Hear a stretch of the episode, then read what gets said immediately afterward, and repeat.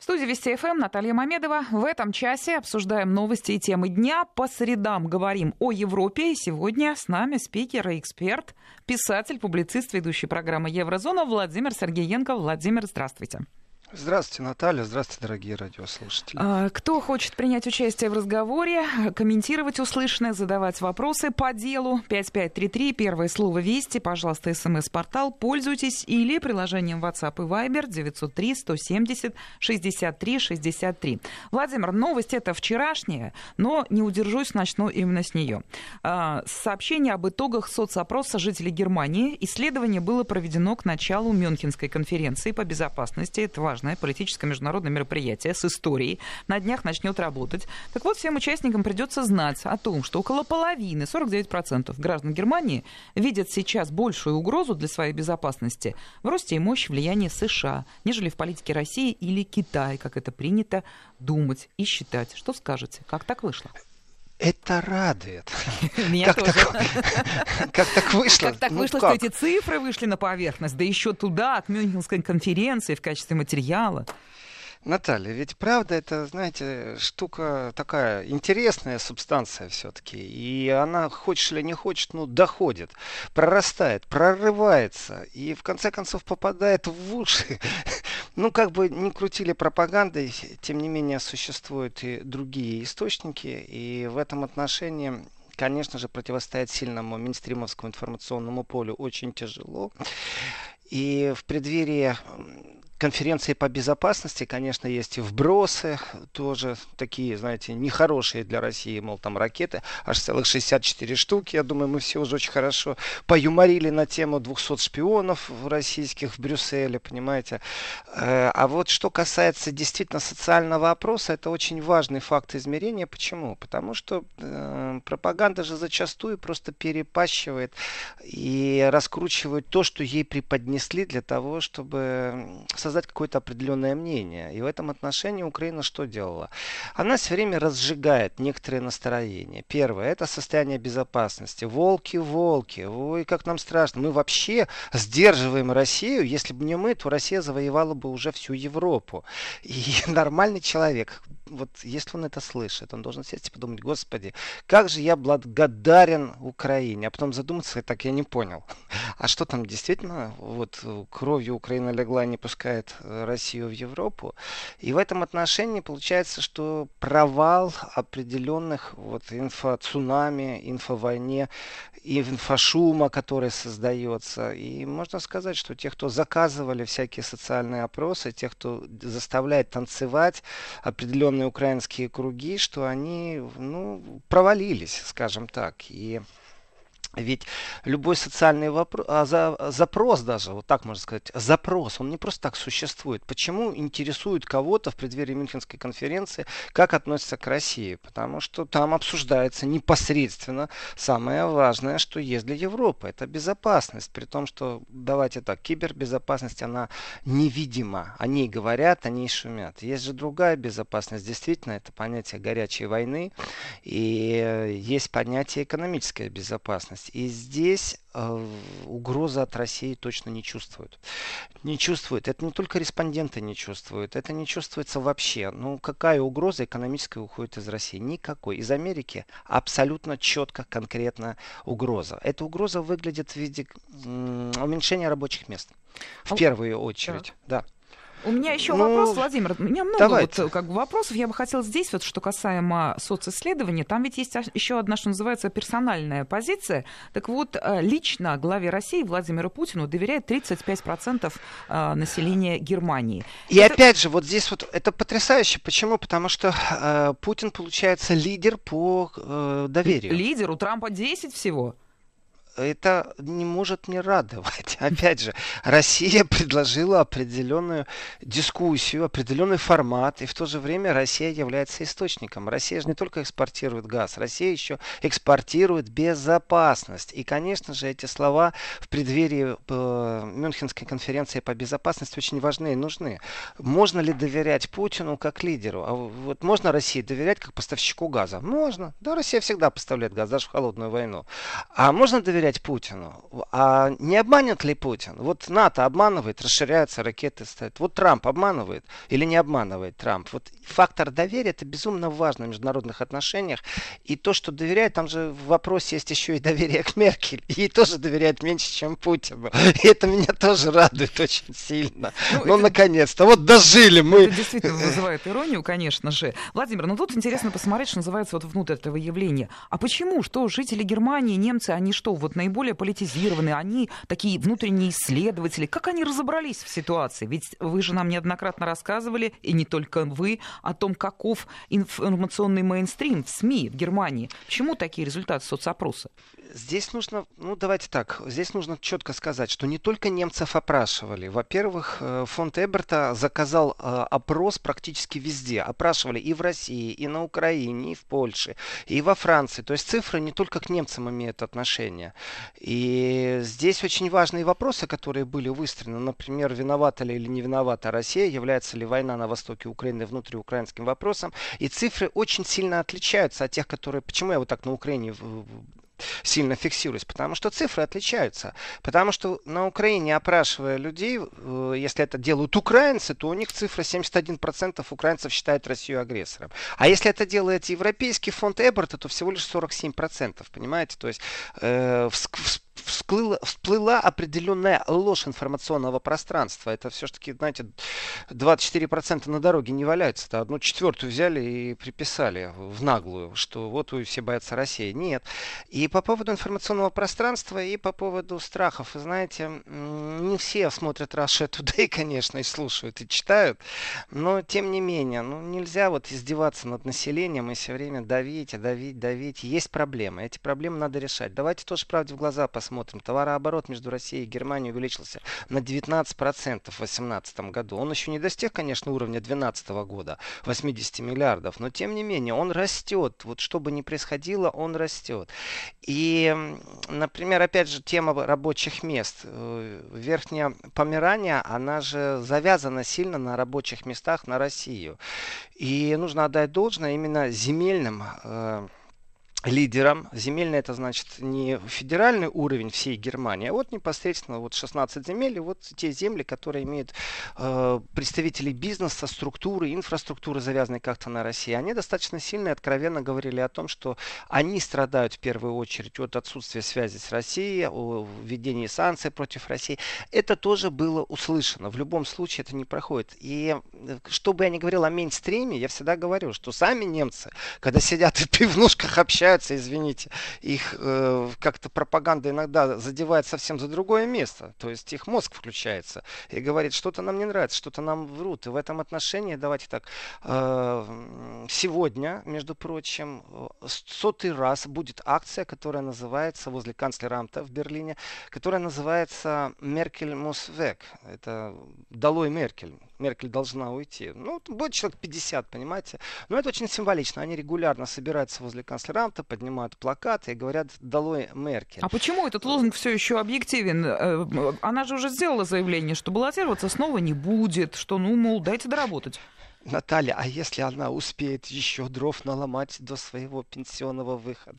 А если она примет решение, что она, э, например, займет место Юнкера и уйдет в европейскую политику? Э, от Меркель можно еще ожидать. Она не чувствует себя ослабленной. Просто это давление со всех сторон заставило ее принять определенное решение, отказаться от политической деятельности внутри страны. Ну, вроде бы как. Э, но, тем не менее, она ни разу не сказала, что она как-то изменит курс под давлением общественности общественного мнения или еще что-то. Ну, собственно, в подтверждении ваших сожалеет. слов события этого дня в Евросоюзе согласовали поправки к газовой директиве. Уже все эксперты отметили, что это во многом успех для Германии. Ну, то есть явно здесь не без Меркель. Но я хотела бы вас попросить прокомментировать даже не газовую директиву, мы о ней уже сегодня говорили в эфире, а вот что называется там э, второй такой вот слой новостей. Германия ведь меняет правила по сжиженному газу. То есть, э, ну, некое экономическое право Германии будет несколько трансформировано для создания инфраструктуры СПГ. Ну, во-первых, что предполагается сделать, почему и как вообще э, Берлин думает вот по этому курсу развиваться, по сжиженному газу? Мне понравилось, как вы сказали только что, Наталья, о том, что это вот э, новости второго уровня. Они специально притушены. Такое ощущение, что когда громкость меняется в политических событиях, об определенных векторах стараются поменьше говорить.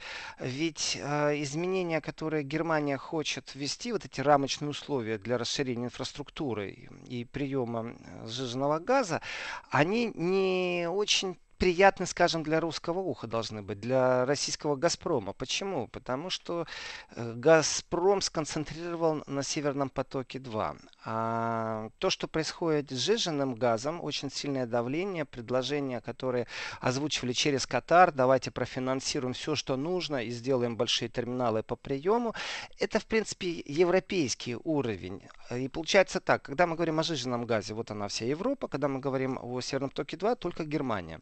И Германия под этим таким сильнейшим давлением, которое она имеет с разных сторон и внутри себя, и, конечно же, США, понятное дело, но ведь в Европе же тоже существуют очень многие, которые не понимают, зачем Германия это делает. И в этот момент, кроме того, что Германия постоянно защищает проект Северного потока-2 и говорит ему быть, даже газеты пестрили э, такими названиями, шапки, что Северный поток остался.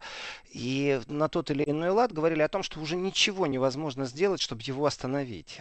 Это тоже такая усиленная пропаганда, но тем не менее, тихонько-тихонько, за кулисами Германия, в принципе, идет э, на определенный компромисс с теми, кто лоббирует сжиженный газ. Этот сжиженный газ, который лоббируется из США, он не имеет почему никакого еще сегодня преимущества. Именно сегодня. Это преимущество может быть завтра. Вот здесь некоторые счетоводы, знаете, люди с калькуляторами, очень умные, работающие э, непосредственно на российский рынок, они забывают о том, что может Еврокомиссия ввести определенные ограничения, определенные правила. И что будет через год, это можно узнать сегодня только в кулуарах. И здесь не политический мейнстрим, а здесь, в принципе, и заговоры, и политические кулуары, в которых присутствуют очень крупные лидеры, при том, что э, это не просто так, знаете, собралась кучка людей и решили, что они что-то хотят. Смысл сводится вот к чему. Законодательно Германия вдруг решила, вдруг, понимаете, э, что должна быть система по Германии газопроводов, которые от э, терминалов по приему сжиженного газа должны поставлять этот газ в принципе практически э, клиенту, то есть даже вплоть до бытового потребления. Это чуть-чуть иная э, трубопроводная система, чем у простого газа. И вот этот вот сжиженный газ, он должен по всей Германии теперь покрыть сетью труб. Соответственно, экономически это никому не выгодно кто же будет в дорогой газ еще сегодня строить газотранспортную систему? Еще нету этого э, большого терминала огромного, который бы смог заполнить Европу жиженным газом. Есть мелкие терминалы, их достаточно в Европе.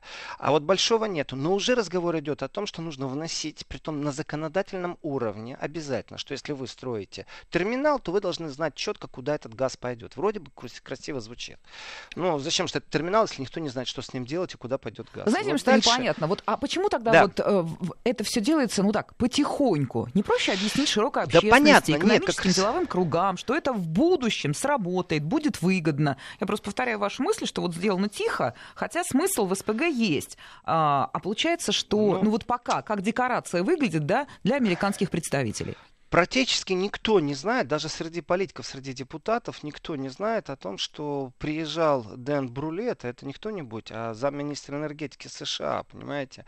И инвестиционная конференция по вопросам расширения инфраструктуры для СПГ с участием, понимаете, именно американского представителя. Это оттуда приехал зам энергетики. То есть в Германии должны инфраструктуру расширять, а приезжает замминистра энергетики США Брулет. Потрясающая новость. Конечно, они об этом скрывают, потому что это интрига за заднего двора, ни больше, ни меньше. Потому что диверсификация энергоснабжения это, знаете, такая важная задача, конечно же. И для импорта СПГ э, здесь нужно внести свой вклад, так, по крайней мере, считает Минэкономики ФРГ. Но, тем не менее, э, рамочные условия для создания инфраструктуры в первую очередь это инвестиции. Инвестиции могут быть для определенных гарантий в будущем. И нужно понимать, что капитал не поддерживает политику, его интересует только он сам. Он должен расти, он должен должен зарабатывать. И в этом отношении нужно создать определенные правила игры, в котором кто-то что-то выигрывает. Непосредственно. В связи с тем, что слишком дорогой сжиженный газ, а значит трубы строить бесперспективно, то по логике вещей, если мы начинаем строить инфраструктуру, мы должны какие-то льготы получить. Мы же вашу экономику вкладываем. Но на самом деле э, вкладывают они не в свою экономику. Немцы не заинтересованы в этом. В этом заинтересован Катар, в этом заинтересованы США. Притом Катар тоже не очень заинтересован. Те деньги, которые он предлагает, а, в принципе, он предлагает вообще все профинансировать. Э, и пусть оно стоит и ждет, вот когда приедет же дорогой газ понятно, понятно. из Америки. То тишина и определенная куларность, она мне понятна. Потому что что же, афишировать определенные инвестиционные, притом это многомиллиардные программы. Это не так, что просто взяли построили эти трубы и все. Э, и от терминала в каждый дом провели трубу, понимаете? Получается, что по две трубы будут. Или как с этим быть, как с этим жить? То в первую очередь нужно найти инвесторов, кто заинтересован. Открытым текстом заинтересовано правительство США, заинтересован Трамп, э, заинтересованы пару субъектов крупного бизнеса из США. Но Европа непосредственно, не, тут даже не Германия, Европа не заинтересована. И очень аккуратный шаг, чтобы не спугнуть никого. А ведь энергетические пакеты, которые принимают еврокомиссары с упором на э, Северный поток-2, они привлекают очень сильно внимание. И если вдруг сейчас Европа начнет громко рассуждать над тему, вы знаете, нас навязывают на инфраструктуру, то точно так же может появиться определенный пакет, в котором будет точно так же, как и по российскому трубопроводу, определенные правила. Ведь компромисс, который Франция и Германия предоставили Евросоюзу, и практически Евросоюз у нас вот дал добро на Северный поток-2, почему так немцы уверены, что уже он будет? Э, дело в том, что был определенный страх, что Еврокомиссия начнет Германию штрафовать или придумать новые правила, или, знаете, сделает политическим изгоем. Будет плохой мальчик. Это Германия, которого в угол поставили. Говорят, смотрите, мы все одно думаем и делаем, а вот Германия делает другое. Понятно, понятно. И вот чтобы не попасть в политическую изоляцию, нужен был этот компромисс. Можно, конечно, было рассматривать диалог э, Макрона-Меркель в этом отношении как что-то между собойческое. Вот э, я вроде бы как предлагаю компромисс, ты не хочешь, но мы договорились. На самом деле не так. Германия оказалась э, в меньшинстве. То, что Макрон сделал, было не очень красиво, потому что он развернулся на 180 градусов и повернулся просто спиной к Германии. И стал поддерживать этот политический мейнстрим и все разговоры о том, что ну, вот все, что мы знаем по поводу Северного потока, нужно, не нужно, политически, не политически, является ли это иглой, является ли это зависимостью от России. И э, демарш Макрона, он двоякий. В принципе, они договорились, пусть он длился и сутки. Но есть факт, для Германии сделали исключение. То есть вот Северный поток 3, он практически уже будет не нереален, потому что тогда Европа уже взвоет окончательно и скажет, вы нарушаете наши европейские договоренности. А вот Северным потоком-2 э, давайте мы оставляем определенное право решения на плечах Германии. Один из нюансов это кому будет принадлежать труба непосредственно. Здесь разговоры идут о транзитной стоимости, о добавочном выигрыше, который должен иметь кто-то в конце трубы или в начале. Если я беру у тебя газ, я его где оплачиваю? Там, где я у тебя беру, вот прямо у тебя на пороге, то есть в России, и там оплачиваю, тогда кто получает деньги за транзит? Кому это принадлежит? И вот в Европакете стоит, что, в принципе, труба не должна принадлежать поставщику. Это очень важный момент. То есть, по логике вещей, Россия может продавать только у себя дома. А Россия говорит, извините, открытые экономические правила, честная игра, честная конкуренция. Мы вам привезем газ, вам домой привезем, просто он будет дешевле. И в этот момент Европа говорит, в виде Еврокомиссии, которая придумывает думают вот эти энергопакеты очередные. Ведь будет еще и четвертый, и пятый обязательно. Ну, до них, еще, до них еще далеко. А текущий момент вы ну, нам будут, сейчас хорошо будут. объяснили. Про СПГ вообще даже много нового для себя узнала. Знаете, не хочу, чтобы мы далеко уходили от экономики. Есть еще одна новость. Правда, пару дней назад это произошло, но вот берегу для вас. Рейтер пишет о том, что банки Германии активизировали свои попытки повлиять на американских чиновников и законодателей. Хотят э, снять санкции, смягчить э, возможные новые антироссийские санкции. И есть совершенно четкие данные. В ассоциацию банков входит 180 банков. Там и Deutsche Bank, и Commerzbank, зарубежные э, кредиторы с подразделениями в Германии. Вот, собственно, они каким-то, ну, уж не знаю, сколько единым фронтом, но голос достаточно высоко свой подняли. Что по этому поводу вы нам можете рассказать? По поводу единым строем и банковской системы. Получается, что противовес между теми, кто хотел бы заниматься бизнесом с Россией, э, и теми, кто на политической основе, не понимая вообще экономики, вот вообще ничего, э, просто политически занимаются шантажом, рэкетюрством политическим, противовес не в пользу тех, кто прагматично занимается бизнесом. Вот просто нужно это понимать. Не в пользу. И здесь Минстрим, конечно, играет очень сильно на руку всем врагам России. И вдруг вот в этот момент э, прагматично, откуда раздаются голоса? Первое, это, конечно, торгово-промышленная палата. Объединение индустриальных предприятий крупных. И в ряду этих, конечно, банк не является производителем чего-то существенного, что можно в руках подержать, но тем не менее э, банк производитель услуг. И европейские банкиры давно заметили, что ну, не хотят с Россией работать очень многие, и связано это непосредственно из-за того, что оккупирована работа с банками. Ведь э, в списке внесены санкционные много банков из России. Разговор о том, чтобы снять их, это безумно тяжелый разговор, потому что с той медлительностью полностью с той бюрократией, которая есть, с тем давлением, которое есть из-за океана. И, в принципе, существует определенная тенденция. И здесь нужно сказать, что тенденция, она что не на пользу России ни в коем случае, она, как всегда, раскручивается политически. Дали повод, создали повод, раскрутили этот повод, выработали определенное общественное мнение для того, чтобы поддержали, а после этого взяли и долбанули в самое больное место, в банк. Э, так, чтобы вот было неповадно больше, неповадно что. И здесь в преддверии, кстати, э, ожидания, можно так сказать, очередного пакета санкций, а это ожидается, потому что, э, давайте так, то, что физлицы и компании какие-то очередной раз будут внесены в списки, это понятно. Это даже не будем с этим за ним вот, спорить никак. И э, наблюдатели с разных сторон говорят о том, что борьба идет не за то, чтобы вводить или не вводить санкции. Вопрос, можно сказать так, решенный у нас в недалеком будущем собирается вся Европа и обсуждает вопрос санкций против России. И здесь эм, практически с вероятностью 99,99 ,99 можно сказать, что санкции будут введены. И это будет опять символично, кто-то опять это раздует и скажет, о, ура, мы победили санкции против России. Другое дело, что как санкции их ведут, а вот с точки зрения, какие санкции ведут, они могут быть несущественны, они могут быть декларативны. И в этих декларативных санкциях назовут там три человека, четыре предприятия, ну, которые вообще вообще не имеют никакого отношения э, ни к экспорту, Вот за ни такой вариант событий выступают немецкие банкиры. Да, они хотят минимализировать непосредственно э, э, санкционные списки, и здесь невозможно будет их пробить, Понятно. потому что Владимир, такие вот шавки... сейчас вас останавливаю, мы э, обязательно завершим вот Слово эту... «шавки» ключевое. Хорошо, на нем ставим запятую, слушаем новости и продолжаем. С нами Владимир Сергеенко. Продолжаем разговор с Владимиром Сергеенко. Перед новостями речь шла об активизации усилий немецких банков по смягчению антироссийских санкций. В Банковской ассоциации Германии готовится соответствующий документ. Владимир, вот я хочу вас спросить. Они вообще к кому обращаются? В Брюссель? Тогда получается, ну, ну явно, да, смешно в Брюссель. Люди серьезные, понимают все. Тогда получается напрямую в Вашингтон. А там вот своих банкиров слушают. Имеет ли значение, хоть какое-то значение, голос немецкого банковского бизнеса? Ну ведь действительно, я далека от мысли, что представители банковского сообщества Германии а, испытывают некую наивность по отношению к той ситуации, которая происходит.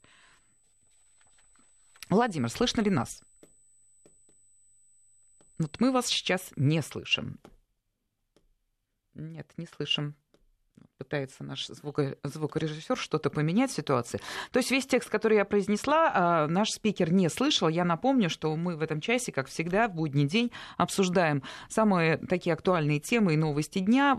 По средам это разговоры о европейских новостях. И вот писатель, публицист, ведущий программы «Еврозона» Владимир Сергеенко комментирует самые последние новости, те, которые, может быть, не вошли в десятку главных на новостных порталах, но идут, что называется, вторым эшелоном и частенько по своему значению и смыслу перекрывают главные. Мы заговорили о банках Германии, которые, а, а именно все по-взрослому Ассоциация немецких банков а, насчитывает 180 банков, они уже как-то активизируют свои усилия для того, чтобы смягчить антироссийские санкции. Владимир Сергенко нам объяснил, что значит смягчить, об отменить никто и не думает. Вот у нас получилось установить связь с нашим спикером. Да, Владимир, нас слышно?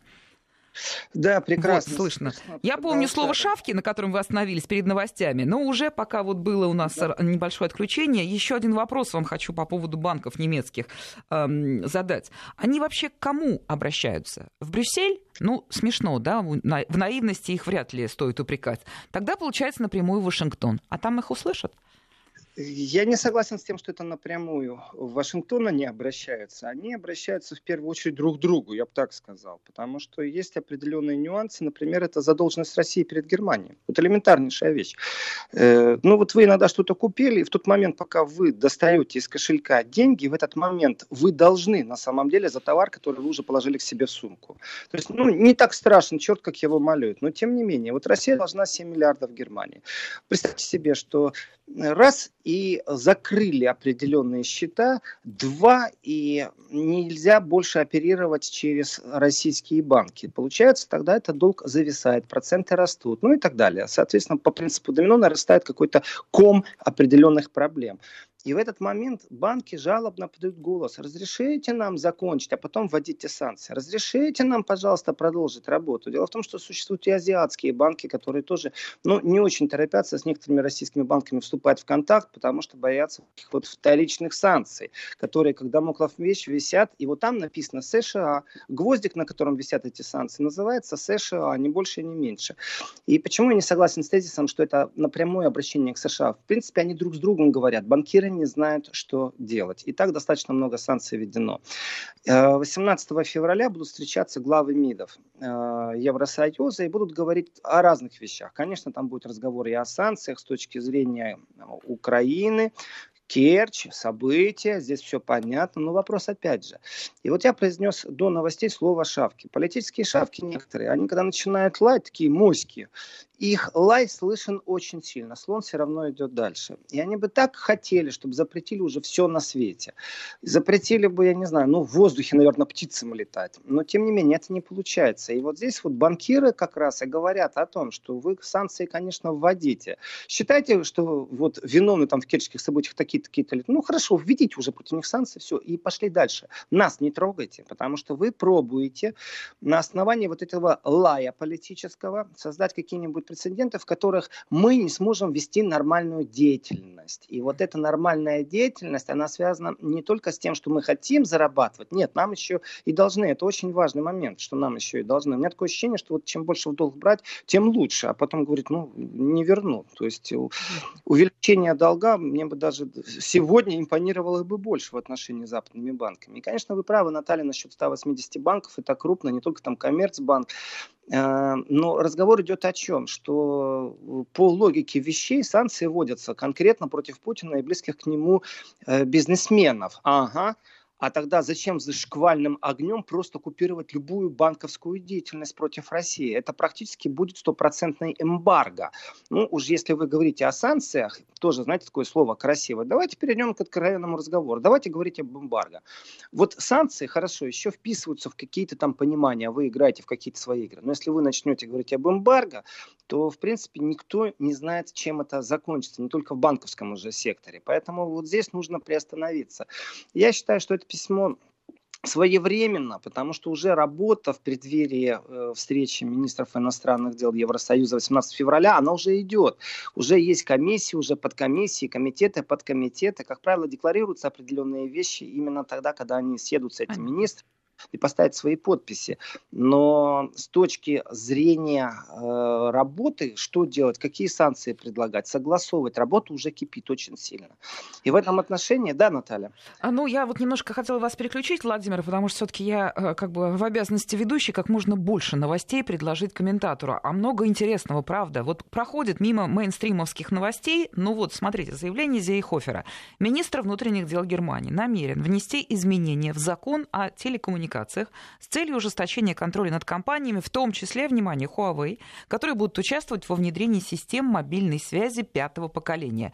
G5. То есть получается что? Что инициировал глава МВД Германии изменение закона о телекоммуникациях, что это все означает, к чему приведет и что стало причиной? Ну, здесь есть определенные страхи. И опять же, Китай и Россия являются любимыми мальчиками для битья вот этого мейнстрима. И в этом отношении та работа, которая проделана во вред Китаю, она сравнима с той работой, которая делается во вред России. То есть Китай это абсолютно ненадежный партнер в шпионском контексте. И э, с большими глазами вам могут рассказать о том, что Китай поставляет телефоны, которые выключены, но тем не менее ваши данные полностью сбрасывают куда-то туда, в Китай. Я не знаю, зачем китайцу данные любого простого обывателя, но тем не менее эти страхи сильно раскручиваются. И опять же, ветер дует все-таки из-за океана. Внутренний рынок, он с присутствием китайских лоббистов присутствует. Э, из Чехии очень сильно лоббисты китайские работают, при этом это в том числе и европейские чиновники, и европейские комиссары в прошлом. То есть Китай не просто так пробуют какое-то ухо всунуть и прослушать. Нет, они выстраивают лоббистскую деятельность, что не является запрещенным по закону. И в этом отношении паника, которая существует, она связана с жирным куском. Вот этот, в принципе, параллель с Северным потоком, она ярко выражена на поверхности. Э, почему так сильно Америка борется с Северным потоком 2? Для того, чтобы продавать свой дорогой товар. Вот точно так же с Huawei. Зачем вам Huawei? Давайте возьмите у нас, мы вам поставим оборудование. Э, здесь разговор больше философский, я бы сказал. Знаете, а что больше нравится европейцу? Чтобы его прослушивали американцы или чтобы его прослушивали китайцы? Хорошо вопрос сформулирован. Все равно кто-то прослушивать будет. И в этом отношении, ну как, хорошая мина при плохой игре или все-таки плохая мина при плохой игре? То есть два раза плохое. Э, Меркель прослушивали американцы? Прослушивали. Скандал был? Скандал был. Как они вышли из скандала? Вопрос закрыт. Мы поговорили, мы закрыли. Другими словами, не вопрос закрыт делает. А мы смирились, что американские системы наблюдения, слежения могут действовать у нас на территории. Э, когда уж слушают канцлера, тогда понятно, почему Путин не пользуется мобильным телефоном. И разницы нет. Опять же, кто его будет слушать? Как сказал один аудитор, который разводил э, Мерседес с Крайслером, ну, в прямом смысле слова, занимался выводом и разводом этих двух концернов еще в старые времена, так он сказал так, вот в те старые, добрые, хорошие времена, когда только американцы слушали нас, еще жить можно было. А сегодня слушают все, кому не, не попадя. Сегодня это миф о том, что кто-то один уникально имеет какую-то технологию и может шпионить за всем подряд. Э, сегодня разговор идет, что это могут делать даже анонимные хакеры, которые между собой общаются только в компьютере, никогда друг друга не видели, объединились в пиратскую сеть, выставляют условия, шантажируют. Владимир, это небольшую паузу делаем. Да. Вести ФМ. И продолжаем. Ну, собственно, ваша мысль, вы ее уже очень красочно донесли. Я думаю, многие с вами согласны. Действительно, сейчас нам, наверное, скорее всего, уже учиться э, жить вот в таком прозрачном мире, в стеклянной банке. Все друг за друга видят, слышат и так далее. А, Владимир, ну, у меня к вам еще есть один вопрос. Мы начали программу с итогов соцопроса, да? И тут тоже такое исследование.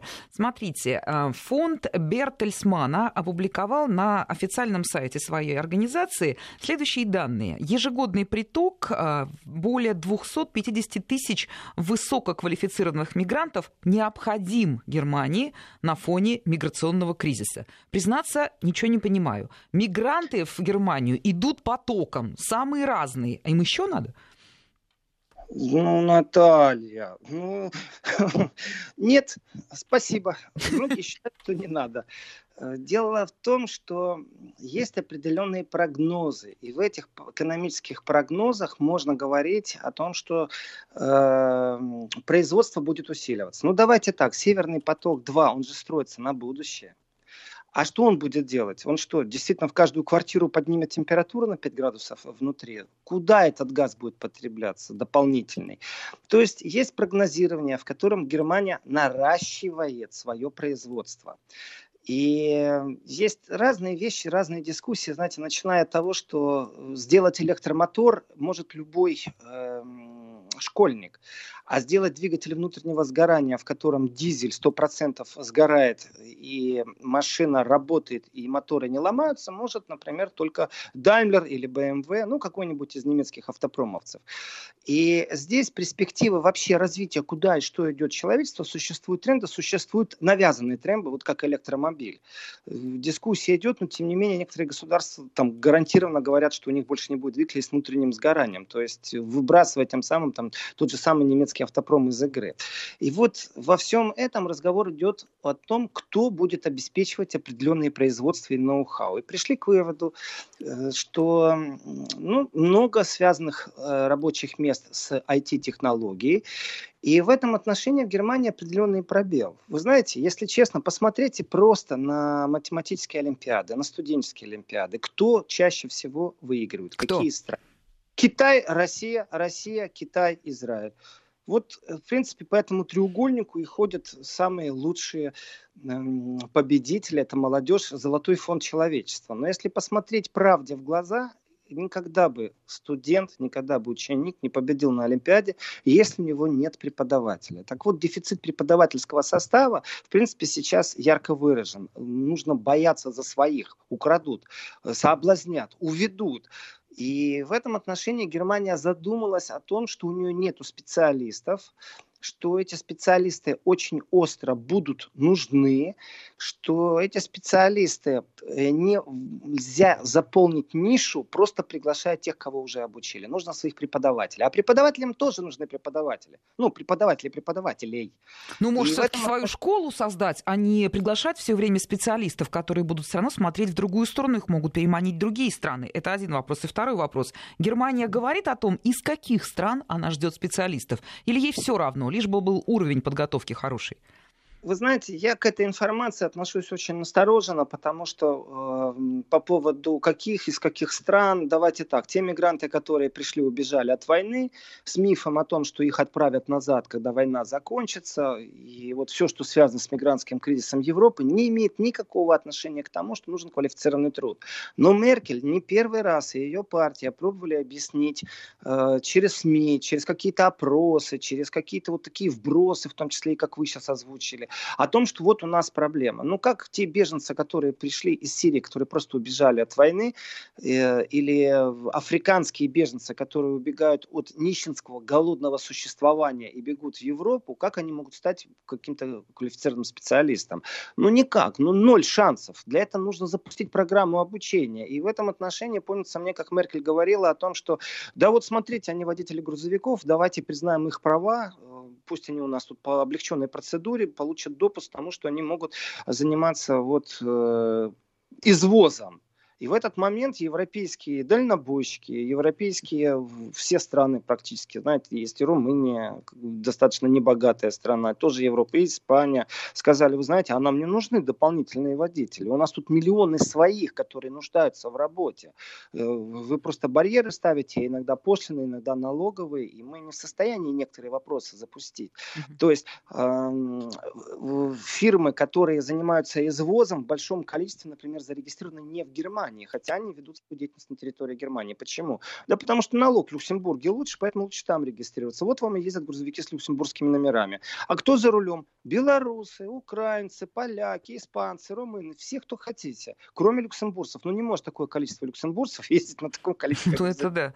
Ну, вообще, очень странная получается картина, ведь в конце концов, после развала Советского Союза, все лучшие, кто хотел переехать в Европу, стремились в Германию. Я имею в виду специалисты, инженеры, люди с высокой квалификацией. А, это та же Украина, это и Белоруссия, это и Россия, собственно, чего говорить, да, и Казахстан. И Восточная Европа тоже поехала в более западную Европу. Польша, та же Румыния, Румыния, а все специалисты ехали и едут. Почему Германия говорит о том, что она нуждается? Я же, собственно, догадалась, что исследование фонда Бертельсмана это не про беженцев из Сирии, это про Восточную Европу главным образом. Хочет забрать к себе высококвалифицированные кадры. Что тогда нужно говорить своим молодым подрастающим студентам, тем, кто хочет работать и занять вот эти вот 16 миллионов рабочих мест? Именно поэтому будет определенная параллелизация в процессах признания дипломов. Но зачастую диплом не является показателем о том, как человек работает в IT-сфере. Здесь некоторые компании целиком в будущем могут переезжать в Германию. Разговор, кстати, идет не только о Восточной Европе. Очень много эм, э, людей, которые соискатели возможности приехать именно в этом направлении, вот новое технологическое направление на всей планете IT. И в этом отношении Индия, например, является поставщиком кадров, и нужно упрощать процедуры. Но вот эти вот вбросы, которые каждый раз говорят о том, что давайте, нам нужны мигранты, нам нужны рабочие руки. У меня простой вопрос. Ребята, скажите, у вас что, сегодня действительно уже стоят заводы, фабрики, где вам нужны инженера, и вы настолько хитро все просчитали с калькулятором в руках, что сколько стоит образование на территории Германии, то есть привести семью, вскормить, образовать детей.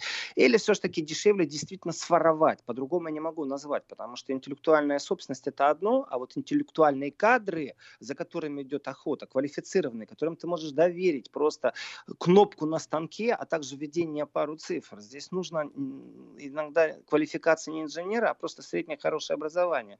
И если мы говорим о том, что сегодня Германия предлагает, при том, что цифра сумасшедшая, да, 250 тысяч в год прием э, по тому, что вы озвучиваете, то говорится о том, что амбиционные планы Германии – это создать у себя определенную производственную сеть, высокотехнологическую, в том числе индустрию высокотехнологическую, айтишную индустрию, и вырваться в определенное лидерство на планете. То есть этого лидерства еще нет. И они посчитали, в принципе, для меня это где-то на грани мифа все. Потому что ну, невозможно создать за короткий период времени такое количество рабочих мест с присутствием внешних специалистов Понятно. Но здесь, Наталья, вернусь к вашему тезису. Вы правы. Угроза, в первую очередь, это Восточная Европа. Это вот именно советская школа, из которой будут вырывать тех, кого считают нужным. Понимаете, правда или неправда? А как они здесь приживутся, это уже их интересовать будет меньше. Главное, украсть вот этих интеллектуальных людей, интеллектуальные кадры, золотое наследие человечества. Вот ну, так. в общем, да, такие интересные моменты вскрываются, а всего лишь, да, э, опубликованное исследование фонда Бертельсмана, да, ну, это как бы, да, это не правительство говорит, это не заявление официальное, это пока вот, э, вот какие прогноз. Да, прогноз, и какие интересные выводы но только на основе прогноза уже можно сделать. Но мы заканчиваем наш разговор. Благодарю вас за интересные комментарии, детали. Спасибо С нами, вам, да, спасибо. С нами был Владимир Сергеенко, ведущий программы программы «Еврозона», которая, конечно же, выйдет э, в эфир в свое положенное время. Писатель, публицист и наш эксперт. Мы говорили о Европе, о новостях и темах, которые приходят оттуда. Спасибо.